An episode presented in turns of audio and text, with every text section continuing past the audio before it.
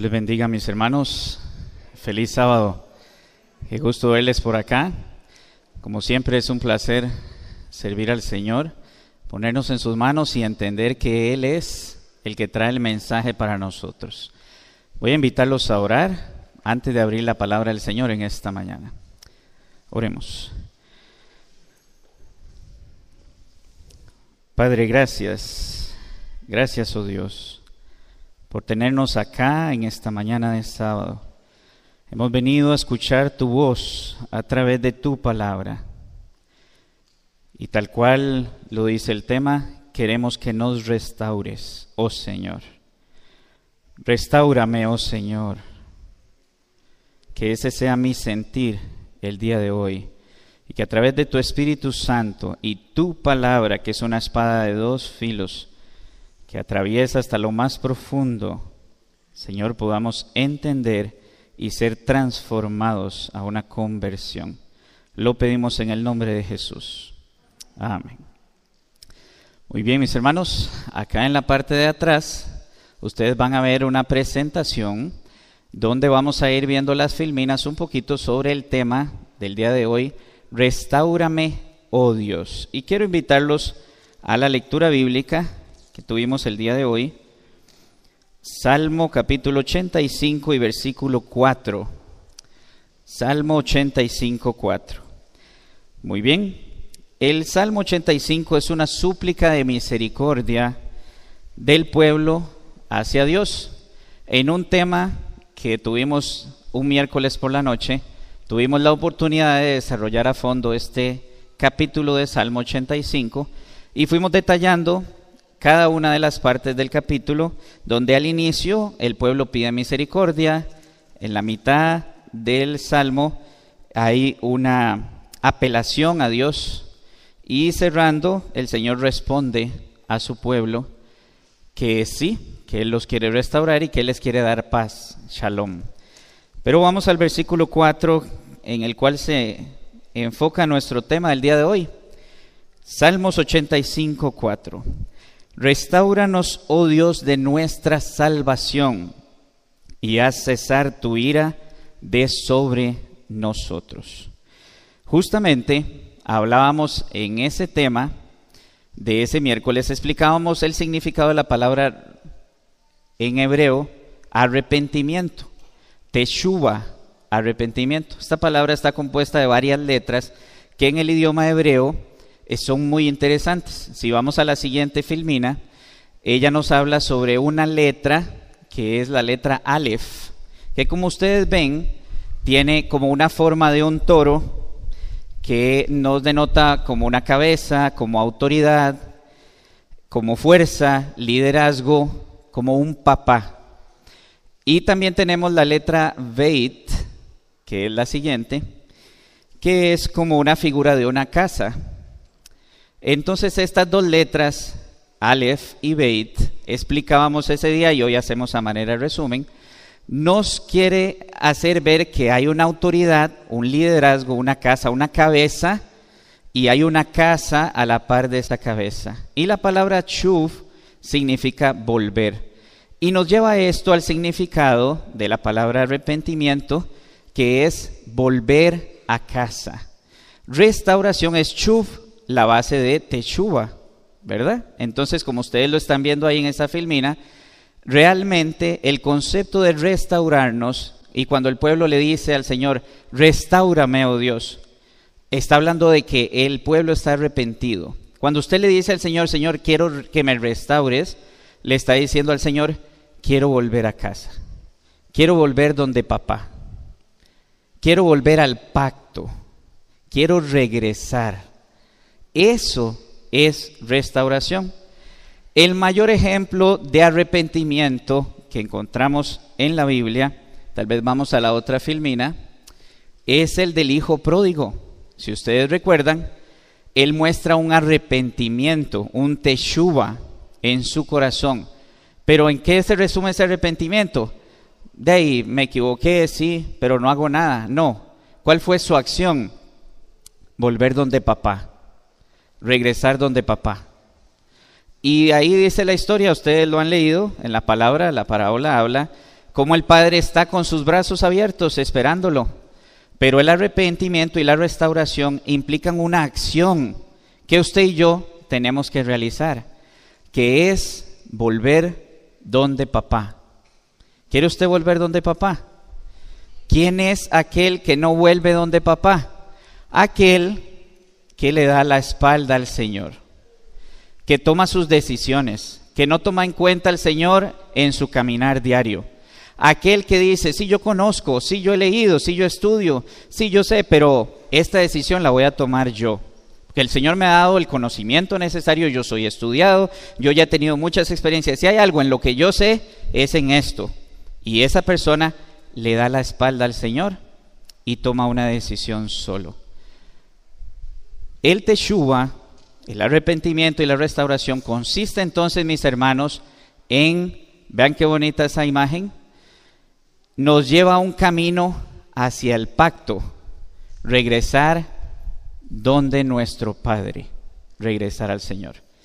El día de hoy vamos a desarrollar cuatro principios cuatro pilares para reconciliarnos con el Señor, usted y yo. Cuatro pilares para reconciliarnos con el Señor. Y ahí vamos a dejar esa filmina y no vamos a avanzar más. Ahora vamos a ir a varios textos de la Biblia porque dice eh, la palabra que nosotros debemos demostrar toda verdad a la luz de dos testigos. Así que yo los voy a invitar que ustedes vamos a ir rápidamente por la palabra de Dios y vamos a ir justificando cada uno de estos cuatro pilares para reconciliarme con el Señor. Vamos a ir al escrito está. Y le voy a dar no solo dos testigos, o sea, no solo un texto del Antiguo y uno del Nuevo Testamento, sino que le voy a dar dos del Antiguo Testamento y dos del Nuevo Testamento para cada uno de estos pilares. Y vamos a empezar con el Salmo 19, 7. Primer pilar para reconciliarme con el Señor, para restaurar mi vida con Él, para volver hacia donde el Señor. Salmos 19, 7. Dice la palabra de Dios. La ley de Jehová es perfecta, que convierte el alma. El testimonio es fiel, que hace sabio al sencillo. Mis hermanos, la palabra de Dios, volver a la palabra, ir al escrito está, es el primer pilar para restaurar su vida con el Señor. Salmos capítulo 1 y versículos del 1 al 3 dice así. Salmos 1 del 1 al 3. Bienaventurado el varón que no anduvo en consejo de malos, ni estuvo en camino de pecadores, ni en silla de escarnecedores se ha sentado, sino que la ley de Jehová, perdón, en la ley de Jehová está su delicia, y en su ley medita de día y de noche. Será como árbol plantado junto a corrientes de aguas que da su fruto en su tiempo y su hoja no cae. ¿Y qué pasa con todo lo que hace? Prosperará. La palabra de Dios, mis hermanos, es el primer pilar para que usted reconcilie y restaure su vida con el Señor. Vamos a ir ahora al Nuevo Testamento, un texto muy conocido por todos ustedes, libro de Juan, capítulo 5 y versículo 39. Escudriñad, Juan 5:39. Escudriñad las escrituras, dice la palabra porque a vosotros os parece que en ellas tenéis la vida eterna y ellas son las que dan qué? Testimonio. ¿De quién? Del Señor. Entonces usted necesita restaurar. ¿Qué necesita hacer? Escudriñar la palabra. Es imposible, mis hermanos, que usted restaure su vida con el Señor si usted no va al escrito está. Porque el Señor le habla a usted Sí, a través de alguna persona que se pone aquí al frente, que el Espíritu Santo la use para hablar con usted, pero con un escrito está. Sí, a través de una revista, sí, a través de un libro, sí, todo basado en un escrito está. Así le habla el Señor, porque dice la palabra que el Señor habló y los hombres hablaron siendo inspirados por el Espíritu Santo. Eh, quiere decir que el escrito está, es la palabra de Dios inspirada para que nosotros podamos restaurarnos y finalmente el segundo texto que les voy a dar es el de Primera de Timoteo, capítulo 4. Primera de Timoteo, capítulo 4. Vaya conmigo por ahí, por favor. Y el versículo 13. Dice la palabra de Dios, Primera de Timoteo 4, 13. Entre tanto que voy, ¿qué dice el Señor? Ocúpate en la lectura, la exhortación y la enseñanza. Mis hermanos, necesitamos ocuparnos. Y la pregunta es, yo voy a ocuparme aquí, hoy, en el templo, con mi hermano José, en ese momento abro la Biblia. Y termina el sermón y la cierro. ¿Y qué pasa durante la semana? ¿Qué pasa? Esa es la pregunta. ¿Será que yo quiero restaurar mi relación con el Señor sin buscar de su palabra? ¿Será que yo quiero salir de mi casa en la mañana sin llenarme del fuego de su palabra? ¿Será que yo quiero acostarme en la noche sin llenarme del fuego de su palabra? Y que yo creo que yo puedo restaurar mi relación con Dios sin buscar de Él diariamente a través de su palabra? ¿Será que el enemigo nos ha engañado y hemos creído que eso es posible. ¿Será, mis hermanos? Puede ser. Puede ser que alguno crea que es suficiente con el alimento que comió hoy aquí en la iglesia. Puede ser que alguno se haya engañado de esa manera y que el enemigo lo tenga engañado. Pues por supuesto, cerramos la Biblia hoy y el otro sábado la volvemos a abrir. Y las hojitas pegadas nos cuesta encontrar porque están todas las hojas pegadas, porque pocas veces se abren. Es un engaño, mis hermanos. No podemos restaurar nuestra relación con el Señor si diariamente no buscamos de su palabra. Segundo pilar para restaurar nuestra relación con Dios. Vaya conmigo, por favor, al Antiguo Testamento Salmos 145 y el versículo 18. Salmos 145, 18 dice la palabra de Dios. Cercano está, cercano está Jehová, ¿a quiénes? A todos los que le invocan. A los que le invocan de verdad. O sea, aquel que ora pasa tiempo de comunión con Dios a través de la oración. Todas estas son verdades que usted y yo conocemos, por supuesto que sí. Ahorita vamos a hacer un ejercicio interesante respecto a la oración, porque una cosa es conocer y otra cosa es hacer. Y hay una gran diferencia entre esas dos cosas. Entonces, segundo pilar, por supuesto, la oración. Vamos al segundo texto del Antiguo Testamento, Jeremías capítulo 33, usted lo sabe también de memoria, y versículo 3, clama a mí, clama a mí, y yo te responderé, y te enseñaré cosas grandes y ocultas que tú no conoces. ¿Quiere el Señor, mis hermanos, restaurar su vida contigo? Él quiere. Dice que Él dejó las 99 y fue a buscar aquel que le dio la espalda, aquel que se fue, aquel que quiere caminar solo, que quiere decidir solo. por ese va el Señor. Entonces, por supuesto, clama a mí, ora, saca tiempo para orar. Vamos al Nuevo Testamento, mis hermanos. Primera de Tesalonicenses. Van conmigo, sí, no, no he perdido a nadie todavía. Primera Tesalonicenses. Capítulo 5.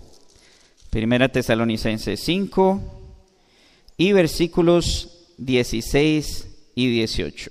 Al 18, perdón. Estad siempre gozosos, orad sin cesar. O sea, en todo tiempo, ciertamente. Dad gracias a Dios en todo, porque esta es la voluntad de Dios para con vosotros en Cristo Jesús.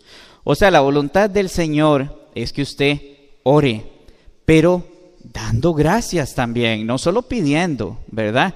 Porque no es un cajero. El Señor no es un cajero en donde usted solo llega a sacar y a sacar y a sacar. Bueno, ahora los cajeros más modernos, usted puede ir a depositar también, ¿verdad? Entonces esos cajeros le permiten, usted tiene que hacer un depósito, el banco está cerrado, entonces usted llega, pone el número de cuenta, pone el número de cédula, quién deposita, ya usted pone dinero ahí.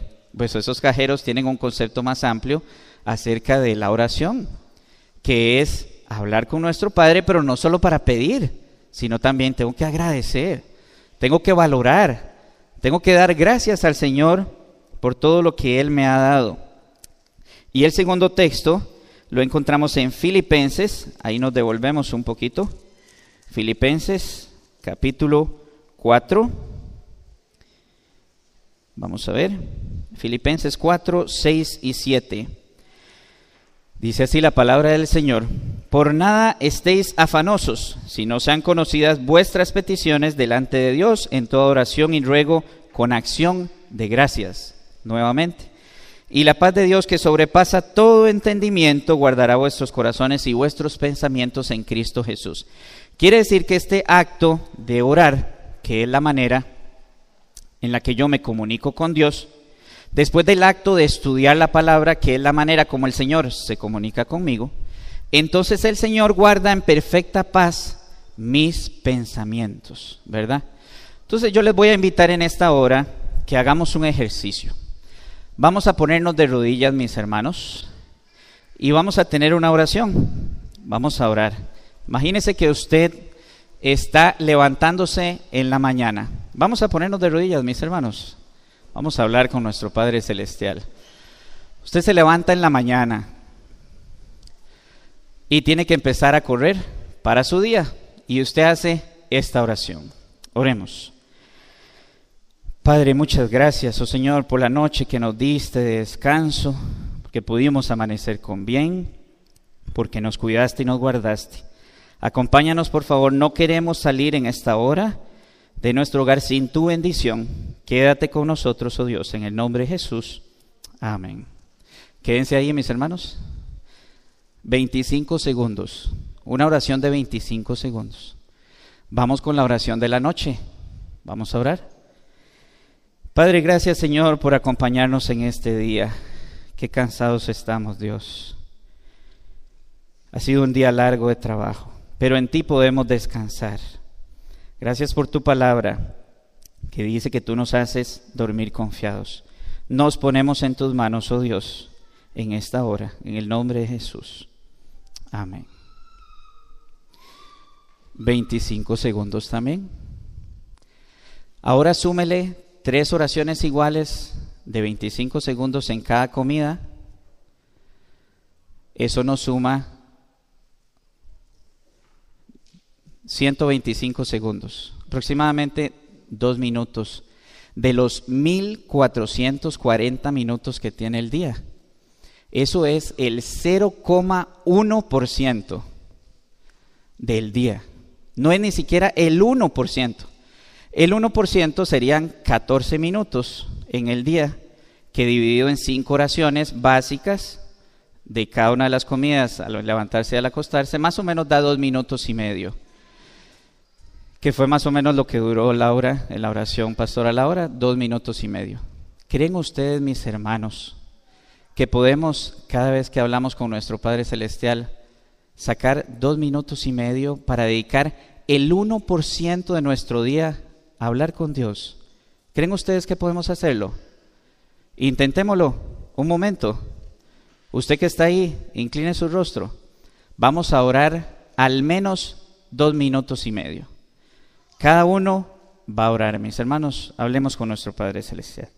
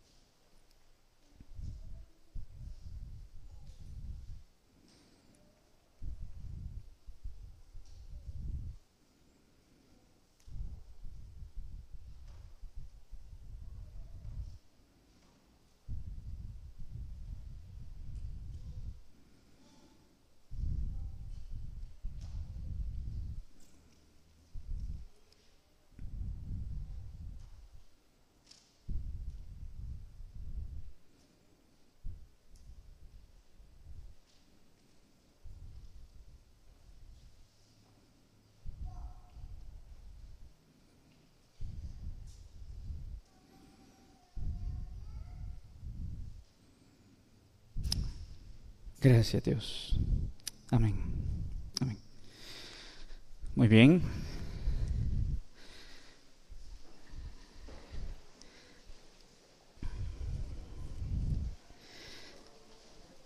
La oración, mis hermanos, es un ejercicio necesario para restaurar mi vida con el Señor.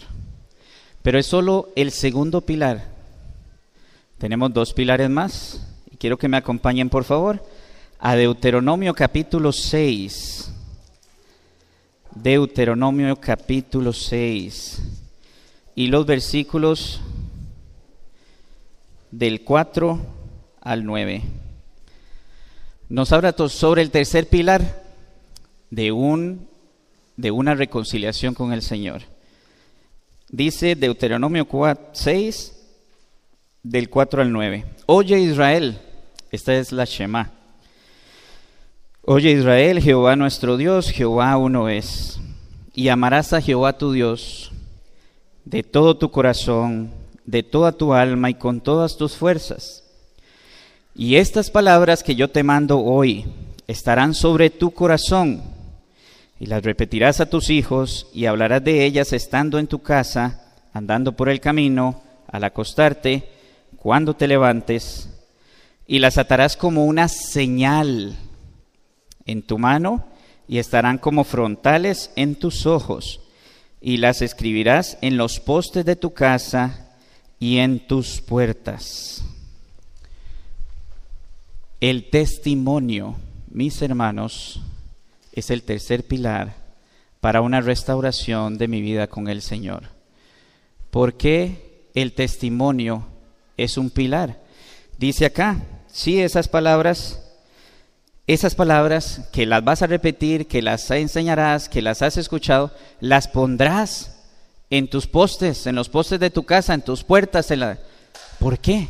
¿Por qué yo necesito hacer eso? ¿Por qué en vez de tener un póster de Cristiano Ronaldo, un póster del carro, un póster de los Avengers, un póster... De... ¿Por el Señor quiere que yo en mi casa tenga un póster de la ley de Dios? ¿Por qué? ¿Será que es importante eso? ¿Será que me ayuda en algo? Veamos qué dice Proverbios capítulo 22 y versículo 1. Proverbios 22, 1. Dice, de más estima es el buen nombre que las muchas riquezas, y la buena fama más que la plata y el oro. O sea, que sí es importante mi testimonio. El buen nombre es de más estima, más que la plata y el oro. Y dice acá, y la buena fama, más que las riquezas. O sea, es importante mi testimonio. ¿Y por qué es importante? Vamos al Nuevo Testamento. Primera de Pedro, capítulo 2. Vamos ahí casi uno de los últimos textos de la Biblia. Primera de Pedro, capítulo 2. Y versículo 12. Primera de Pedro 2.12 dice así, manteniendo buena vuestra manera de vivir entre los gentiles, para que en lo que murmuran de vosotros como de malhechores, glorifiquen a Dios en el día de la visitación al considerar vuestras buenas obras. Sí es importante, mis hermanos, el testimonio que yo doy. Primera Corintios, perdón, Segunda Corintios, capítulo 3 y versículos del 2 al 6 dice así. Segunda Corintios 3, versículos del 2 al 6. Nuestras cartas sois vosotros. ¿Qué es una carta? Usted no hace una carta para votarla, no hace una carta para guardarla, ni hace una carta para quemarla. Usted hace una carta para que alguien la qué? La lea, por supuesto. Nuestras cartas sois vosotros, escritas en nuestros corazones, conocidas y leídas por todos los hombres siendo manifiesto que sois carta de Cristo, expedida por nosotros, escrita aún no con tinta, sino con el Espíritu de Dios, vivo, no en tablas de piedra, sino en tablas de carne del corazón. Y tal confianza tenemos mediante Cristo para con Dios. No que seamos competentes por nosotros mismos para pensar algo como de nosotros mismos, no, sino que nuestra competencia proviene de Dios, el cual asimismo nos hizo ministros competentes de un nuevo pacto, no de letras, sino del Espíritu, para, porque la letra mata, más el Espíritu vivifica. Entonces usted y yo, que somos cartas, que damos un testimonio, no es porque yo soy muy bueno, no es porque yo soy muy estudiado, no es porque yo conozco mucho, no es porque yo tengo 30 años de estar en la iglesia, sino porque a través del Espíritu Él me permite que otras personas conozcan a Jesús a través de mí. Pero es muy común escuchar la frase, a mí no me importa lo que piensen los demás de mí. Yo y Dios, Él y yo. ¿Qué importa lo que los demás piensan de mí? Eso no dice la Biblia. La Biblia dice que importa mucho lo que los demás piensen de mí, pero usted no vive preocupado por lo que los demás piensen de usted. Usted vive preocupado por escudriñar y hablar con Dios y pasar tiempo con Él. ¿Y qué pasó con Moisés cuando bajó? ¿Cómo estaba su rostro? ¿Cómo se veía? ¿Cómo era su testimonio hacia los demás? brillaba. Se asustó la gente de verlo, como tienen que pasar con usted y conmigo. Se van a asustar, pero, pero ¿qué es este? Este no es el mismo que en las mejengas se peleaba con todo el mundo. Este no es el mismo mal hablado que cuando se topaban ahí en la calle manejando soltaba ahí la palabrota. Este no es el mismo que... No, porque tu comunión con el Señor hace que tu fruto, el fruto del Espíritu, el fruto cual es amor, gozo, paz, paciencia, benignidad, bondad, fe, mansedumbre y temperancia, es el reflejo de pasar tiempo con el Señor a través de estos pilares, la escritura y la oración. Y mi testimonio me ayuda, mis hermanos, a restaurar mi relación con Dios. Es muy, muy importante el testimonio. Aunque usted no lo crea, importa mucho. Les voy a poner un ejemplo. Cuando nosotros vamos a hacer mantenimiento de los equipos médicos en los que yo trabajo, y usted va y corrige un problema que tiene semanas de tener el equipo y usted se mete en el equipo, revisa los manuales, sigue los, eh, todas las instrucciones, llama a Estados Unidos, hace todo lo que usted tiene que hacer y después de cinco horas resuelve el problema y usted tapa el equipo y se va. El encargado de mantenimiento llega al equipo y esto es lo primero que hace. No le hicieron nada al equipo. Mira, está sucio por fuera. Está sucio. Usted por dentro lo arregló, lo reparó, hizo todo. Más que aquel que llegó, pasó el trapito y se ve muy lindo, pero no sirve. ¿Eso qué quiere decir? Que las dos cosas son importantes. Porque el reflejo de lo de afuera refleja lo que hay adonde adentro. Entonces sí, mis hermanos, mi testimonio es muy importante. Deje usted la frase, si usted la ha usado, a mí no me importa lo que piensen los demás, porque usted es el instrumento que va a usar el Señor para que muchos otros conozcan. Y yo no lo digo, lo dice la palabra. Dice Isaías 43, 7, que nosotros fuimos creados para darle la gloria a Dios. Dice San Juan 17, cuando el Señor ora por sus discípulos, Señor, lo que me diste que hiciese, ya lo hice. Te he glorificado. Le mostré a otros tu nombre. No tomarás el nombre de Jehová tu Dios en vano. Tiene que ver con testimonio. Mi testimonio es importante. Es un mandamiento. Es el tercer mandamiento. No es usar descuidadamente nada más, uy, Dios mío, uy, Señor, uy. No, es, es el no. Yo soy el que lleva el nombre del Señor aquí y los demás lo ven y creen o no creen. Véase hipócrita, estaba en la mañana predicando en la iglesia y ¿es importante o no? Es importante y escrito está. Cuarto pilar, mis hermanos, voy haciendo un cierre. Deuteronomio 5:32. Deuteronomio 5:32. ¿Cómo corre el tiempo, Dios mío? increíble. Pero bueno. Mi hermano, usted me entiende, ¿verdad? ¿Cómo cuesta, Guido? cuesta mucho. Deuteronomio 5:32. Mirad pues que hagáis como Jehová, vuestro Dios, os ha mandado. No os apartéis ni a diestra ni a siniestra.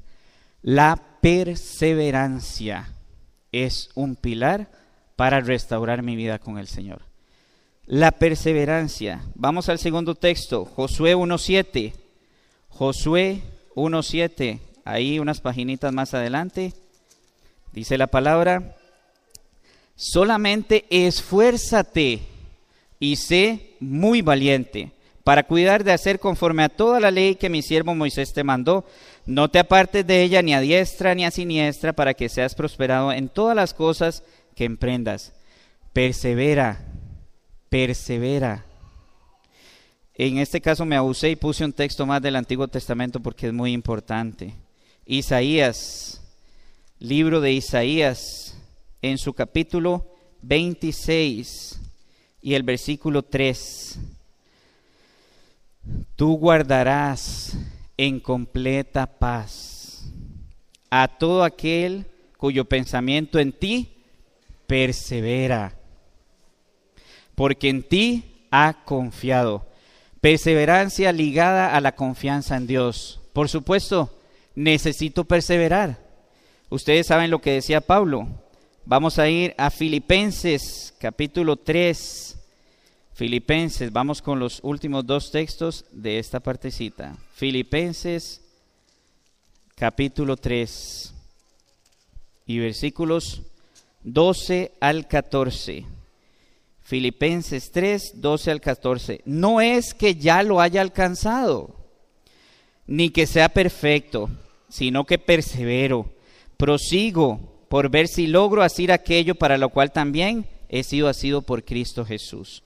Hermanos, yo mismo no pretendo haberlo ya alcanzado, dice Pablo. Pero una cosa hago, olvidando ciertamente lo que queda atrás y extendiéndome hacia adelante. Prosigo a la meta del premio supremo del llamamiento de Dios en Cristo Jesús. Persevero, persevero y persevero. Y finalmente Lucas capítulo 8, Lucas capítulo 8 y versículo 15.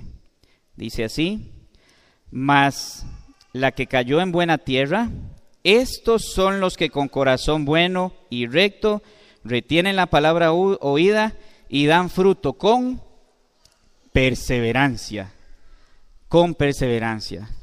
Volvamos a la presentación, por favor. La siguiente filmina, los cuatro pilares para reconciliar mi vida con el Señor.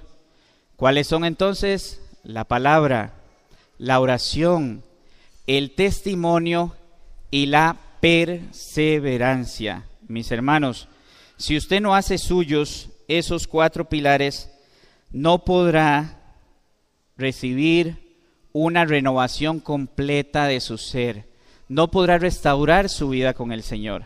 Ahora les ponía el ejemplo de las máquinas que nosotros vemos como encargados de máquinas de equipo médico. Resulta que uno de los problemas más comunes en esas máquinas, y a veces los clientes llaman, es que el equipo está dando tal error, es que y ya lo apagó, y lo inició, y el, no hay internet, y ya lo apagó, y lo inició, y ya lo reseteó, y ya lo reinició. Y entonces resulta que la persona apaga y enciende y el equipo funciona. Qué raro, pero pasan tres días y vuelve a pasar. Y ya lo apagó y lo reinició y lo volvió a conectar y lo encendió. Vuelve a hacer el procedimiento y vuelve a funcionar. Pero entonces, ¿qué es lo que pasa? ¿Cuál es el problema? ¿Hay una tarjeta mala? No, porque el equipo está funcionando. Eh, ¿Hay un componente quemado? No, porque entonces no encendería. Entonces, ¿cuál es el problema? El problema es un falso contacto, electrónicamente hablando. Y un falso contacto es de los problemas más difíciles de encontrar, porque usted tiene un generador con 18 tarjetas diferentes, con mil conexiones, tiene una computadora, tiene una mesa, tiene un buki de pared, tiene un cielítico, tiene un tubo de rayos X y tienes mil conexiones y no sabes dónde está el falso contacto. ¿Y qué toca hacer? Dedicar tres horas uno por uno con un limpiador de contactos a limpiar uno por uno todos los contactos para ver dónde está el problema. Y eso tenemos que hacer nosotros en nuestra vida. Tal vez haya un falso contacto con el Señor y de repente todo va bien.